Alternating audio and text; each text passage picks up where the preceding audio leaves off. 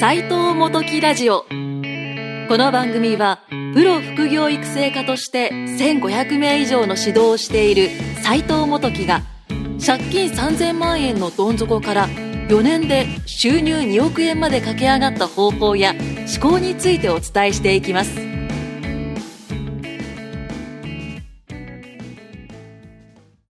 どうも、斉藤元樹です。こんにちは、インタビュアーの伊勢正弘です。斉藤さん、はい。ついにはい。斉藤元木ラジオ7回目の今収録を行っているんですけど、はい。7回目、皆さん聞いてもらってありがとうございます。始まりましたね、また。そうですね。はい。今回はですね、はい。あの、これは、かなり多くのうん経営者の方はだったりとか、まあ、これから会社やっていくであろう方が、あの、必ずつまずくであろい。はい。う、スタッフのは雇い。用はについてのお話を少し斉藤さんと、えーしていけたらなと思ってるんですけどはいはいはいも結構斉藤さんの教えてる IBC 生の中にももうすでにあの会社を経営されていい。て、はい。でスタッフを雇用してで組織として、えーこう会社として動かれているって方かなり多いかと思うんですけど、はいその中で見ていると斉藤さんとあのスタッフがなかなか働かないんですだったりとか。給料をいくら上げたらいいのかわからないだったりとか、はい。まあ、その都度結構斉藤さんがこう的確なアドバイスをしている様子を僕こう間近で見てましてあこの話題はきっと IBC 生だけが悩んでることではなくあ会社経営やり始めた人これあのスタッフをやり雇い始めた人あこれ全員悩んでる問題だなと思いまして。今日はですね、なんで、斉藤さんが思うスタッフを雇用する際にやってはいけないこはい。はい。はい。はい。と、これは少し間違っているよという、あああ、はい。はい。はい。のーお話をお聞かせいただけたらなと思ってまして、なるほどですね。はい、わかりました。あのーまあ結構スタッフ雇うっていうのが、結構まあ皆さん多分最初めちゃくちゃハードル高いと思うんですけど、えー僕自身がやっぱりあの、20代で、えー会社をおー起業してですね、まあスタッフ雇用したんですけども、やっぱ最初って結構、あの、身内からになるじゃないですか。ああ、そうなんでかす知ね。り合いとか、はい同級生とか、そうですね。で、まあまあ、それが家族であったりとか、まあいろんなやり方だと思うんですけど、はい最初から結構求人を打つってなかなかないと思うんですよ。ああ、ないですね。はい、やっぱあのー企業、副業だろうが専業だろうがこう自分で何かビジネスをやろうって人ってやっぱり引きつける力を持ってるんで、えー周りの人が寄ってくると思うんですね、はうん、でその時にやっぱりね、あのーめっちゃ気をつけなあかんのは結構身内系が多いので、えーやっぱ給料を、あのー高めに設定しちゃうっていうのがめちゃくちゃ多いですねい。なるほど。はいこう、言ったら、平均よりも高く設定しがちってことなんですかそうですねあなるほのどすごく思うの僕がよく質問が受けるのが、まあ、例えば自分がまだ給料30万しかあー取ってないのに、はえー社員の給料30万とか、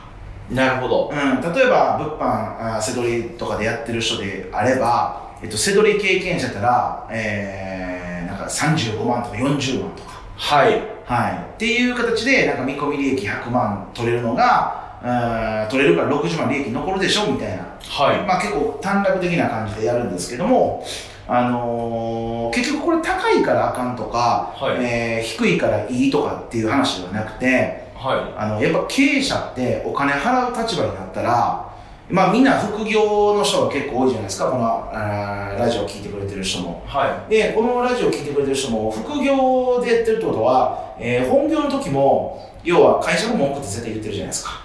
まあ簡単に言えばね言ってますよい。ね、はでこれ言ってる時に絶対にあのーまあ上司から何か言われて腹立ったりこういろんなことしてると思うんですけど、えー副業制によくからず自分がお金を払う側になると、えー自分が社長ですよね簡単に言えば、い。そうですね、社長ですね。はいあの文句言いたくなるんですよなるほど。はいあのめちゃくちゃ文句言いたくなるんですよはでこれがやっぱり安ければ、えー文句って出にくいですし、えー高く設定しすぎると期待しちゃうのであのすごく、えー厳しくなってしまいます厳しくなりがちい。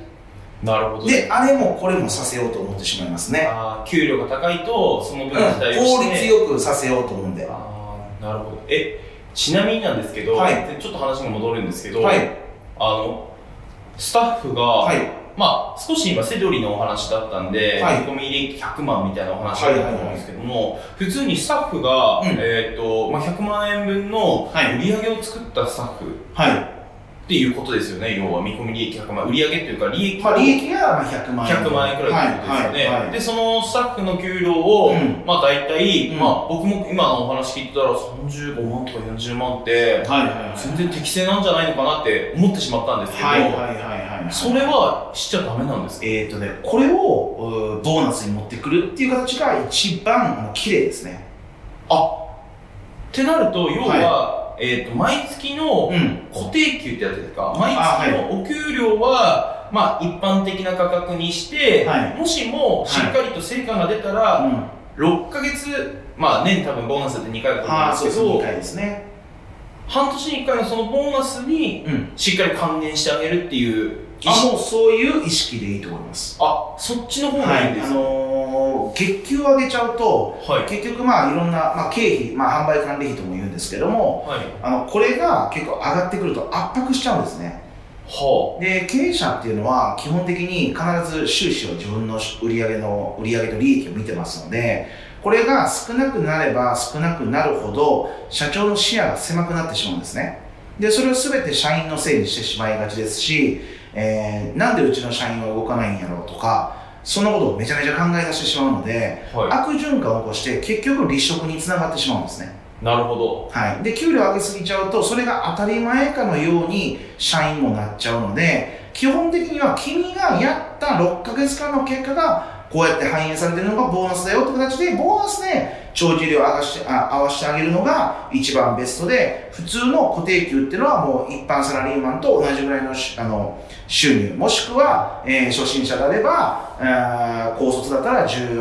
あ20万ぐらいからあー18万ぐらいからとかですねで大卒だと20万ぐらいからスタートしていくのがやっぱりいいですねでここで問題になってくるとか、まあ、重要なのが、まあ、結局は、うん、と世の中の相場に合わせないといけませんよっていう話ですねはい、あのこれがめちゃくちゃ大事で最初ってやっぱり手が足りないぐらい忙しいので欲しいじゃないですか人がいや欲しいですね絶対欲しいじゃないですかなおかつ少し優秀な人が欲しいですああですよね、はいそう思いがちじゃないですか、まあ、これまた違う機会にもちょっと話しますけども、えっと、優秀だからといって、えー給料を高めに設定してスカウトするのはもう絶対ダメですね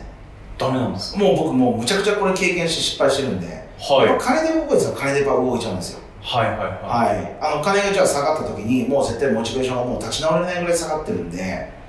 あの僕自身はもう普通の給料で普通の雇用体系で絶対残業とかせず買い出せるのが一番いいんじゃないかなと思いますいなるほどですねうんでやっぱスタッフって結局皆さん自分が本業だった時に絶対考えてもらっていいんですけど、えー残業なんて1分たりでもしたくないじゃないですかしたくないんです絶対したくないじゃないですかでこれを結局残業させてしまうと、うん、モチベーションが下がるじゃないですか下がりますなぜか自分がやられて嫌だったことが自分がお金を払う立場になったら当たり前のようにやるでしょみたいなだから残業をやってるんでおすごいね偉いねそれを評価しちゃうんですよねなるほどうんこういうふうにあー自分が実は受けてたはずなのにえー、なんだろうあの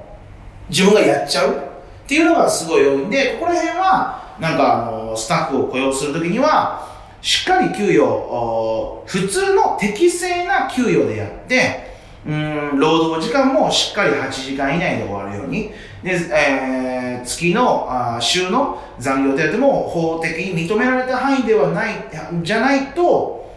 うん離職にめちゃくちゃつながりますだから雇用するときに大事っていうよりも離職されたらめちゃくちゃ損じゃないですかだあっーて例えば1年間、ねまあ、半年教育して最初って半年間使い物にならないじゃないですかでこの使い物にならない時にずーっと教えてようやくできるなと思ってた時に辞められたらもう全部パーじゃないですか間違いないですだかねらどっちかっていうとスタッフを雇用する際にやってはいけないことっていうよりもスタッフが離職しないために雇用の際雇用の時に何をしなきゃいけないかっていうのが、まあ、結構適切なお話なんじゃないかなとなるほどはい、その一つが、えー、と給料の設定うん、給料の設定ですねもう間違いなく相場に合わせるってところですねなるほどえ給料以外にも何はいか先ほどちらっと、はいその給料の話の中に、はいこうあれもこれもさせるみたいな気になるワードがあったんですけど、はいそれも僕 IBC 生のはいはいはいはいことの質問を聞いてると、は皆さんかなりその質問されて斉藤さんもそれに対して厳しく指導してる様子あーはいはいはいはいはいあの見てたんですけどもそのあれもこれもさせるっていうのはどういう意味なんですかね、まあ、例えばですね、うーん、まあ、物販で言うとすごいわかりやすいんですけど、えー仕入れもやらせる、えーそうだな、あの、仕入れもやらせれる、納品もやらせる、経理もやらせる、みたいな。ああなるほどはい。あの、こういうのがもう絶対ダメだなと僕は思ってて、結局これってマルチタスクになるじゃないですか。はで、マルチタスクって、えーほとんどできないんですよね。いなるほどはい、あのーまあ逆に言ったら僕らもなかなか難しいんじゃないですか。あれまもあこれもって言われたら、まあそうですねよりも一個のことをやっぱりやってる方が効率よくないですかあの、まあ、効率はいいんですけどいやでも斉藤さんはい、あのこれをは3人にしてしまった僕の考えなんですけども、はい1人優秀な人を雇っい。うて、ん三3つ仕事をやってもらった方が、は言ったら指示も1つですい、し、は楽だい、し、は言ったらそのスタッフにもおもっとお金さっきの斉藤さんの理論とはちょっと変わってしまいますけど、はいは給料も高く設定できるじゃないですか、い。はい、それはやっぱダメなんですかえっ、とね、それ全部覚えようとマルチタスクですると、は時間がまず教育にめちゃくちゃ時間かかるじゃないですいはいそか。うですで、えっ、と、スタッフがそれできるようになったとするじゃないですか。例えば半年、1年後に。はあの、必ず、えー給与に対して不満を持つようになります。いなるほどはい、でそいつがや、まあ、その人が辞められたらもう会社また一からですよね、あー確かにそうですね、はい、だったらもう分業制にして111みたいな感じで入れてえっとまあ教育の時間も短いですよね当然マルチタスクじゃなくてシングルタスクなのでなるほどはい、で、えーやっていった方が教育が終わるのも早いですし、えーその人が辞められてもあーいけるようにバイトでまた補助をつけとけば基本的には辞められても大丈夫なあー状態が早く作り上げられるなるほどはい、あーでは1人優秀な人を雇うよりは、うん三3人ことを普通に言うと普通の人を3人雇った方がいいってことあイメージでもそんな感じですね僕だったら例えば40万円のおーマルチタスクで全部できる人が40万円で雇えるとしたら、い僕は13万で3人雇いますね、ええーはい、やっぱ数は力なりなので、なるほどですね、はいなるほどえ結構ここも、は僕あのー人のこと雇ったことないんですけど、はい、勘違いしてた部分でしたあー結構なんか一人に全部、あのー任せようって思う人が結構多いんじゃないですかなんねか優秀最初は優秀な人をうん雇うのが最初の第一歩目だと思ってましたそれでいくとでも逆に言うと優秀な人ってまあ結論そんないないっすようんまあ確かうん、優秀だなと思ってたけど優秀じゃないっていうパターンってめちゃくちゃ多いんで、になるほどはへえなんで、あのーなんかみんな期待して給料を高めに設定するんですよそうですねこれが結構ダメで結果を出してから自分に見合った給料を渡してあげるって感じですねあ逆なんですよーでも最初ちょっといい顔しちゃいそうっすそうなんですよいい顔したいしあのみんな優しいしあのこんな会社でよかったらって言ってくれた人に対してなんか給料低いのちょっと嫌じゃないですか嫌ですもう最初から見え張りたいですどうしたでらすよね、はいだから僕って逆に言うとアルバイト雇う時だとすごい分かりやすいと思うんですけどアルバイト雇う時だったら誰であろうが経験者だろうが未経験経営者だろうが時給1000円からですねあの最低賃金からですね大阪のそうなんですよはいあの絶対これが1100円とか1200円とかやらないですよねだって分かんないじゃないですか自分と一緒に仕事したことないのにいくらの値付けするかなんてできないですよねなるほどはい逆に言ったらそういう1000円の人たちをいっぱい揃えてはい戦っていった方が、はい言ったら斉藤さんの言う今斉藤さんの話聞いてると、うん離職が一番リスクなわけですねあもう離職が一番のリスクですねっていうことだからその優秀な人を抱えて、はいまあ、その事業が進化はいもしかしたらするかもしれないけども、うんその後のことを考えると、うん複数人もう雇っはていシングルタスクにして、はいでなおかつ給料は分散にしてはい適正な価格を与えて経営をしていくっていうのがそうベですストってことですかねもう本当におっしゃる通りですね。なるほど。いや、これはなかなか、このリアルなところって、はい。はい。あの、ふ普段聞けないんですよね。あー結構やっぱり今の時代ってなんか一人でやってる人多いですもんね。あの、一人がほとんどだと思うんです結よ。構多いですよね。で、一人でやってて、なんかつまずいたから、うんなんか自分のアシスタントにあるような、あの、自分の言ったら、分身みたいな人と探したいなって思うのが、結構今の時代にはあー多いんじゃないのかなと思うんですよね。はいはいはい。そうすると、やっぱり自分が優秀だなと思う人をこう、いたら雇いたいじゃないですか。うん、雇いたいですよね。あなるの俺もめちゃくちゃ雇いたいです。で すよね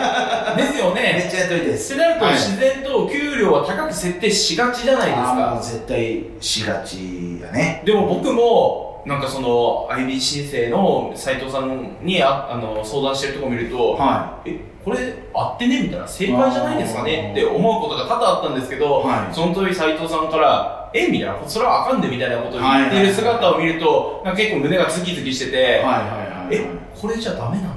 はいはいは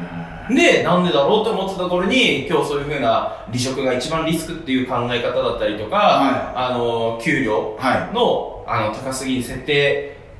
せず、そこはもし、うんもう本当に評価をしたいならば、うんあの、ボーナスとして回すっていう考え方だったから、結局安くはし、安くしたいわけではないっていう、この考え方あがーそうですねすごいなんか納得しました。あ、ほんまですか。ありがとうございます。いや、これもきっと皆さん見てる方、これから雇用される方だったりとか、はいもうすでに雇用されている方もいらっしゃると思うんですけど、はいかなり参考になる内容だったなと思ありがとうございます。います。今回もありがとうございます。ありがとうございました。じゃあまた次回の斉藤も先ラジオではい。お会いしましょう。ありがとうありがとうございました。斉藤元木ラジオをお聞きいただきましてありがとうございました番組紹介文にあるホームページにアクセスしていただくと番組で紹介しきれなかった収入2億円稼ぐ方法や思考についてさらに公開していますぜひご覧ください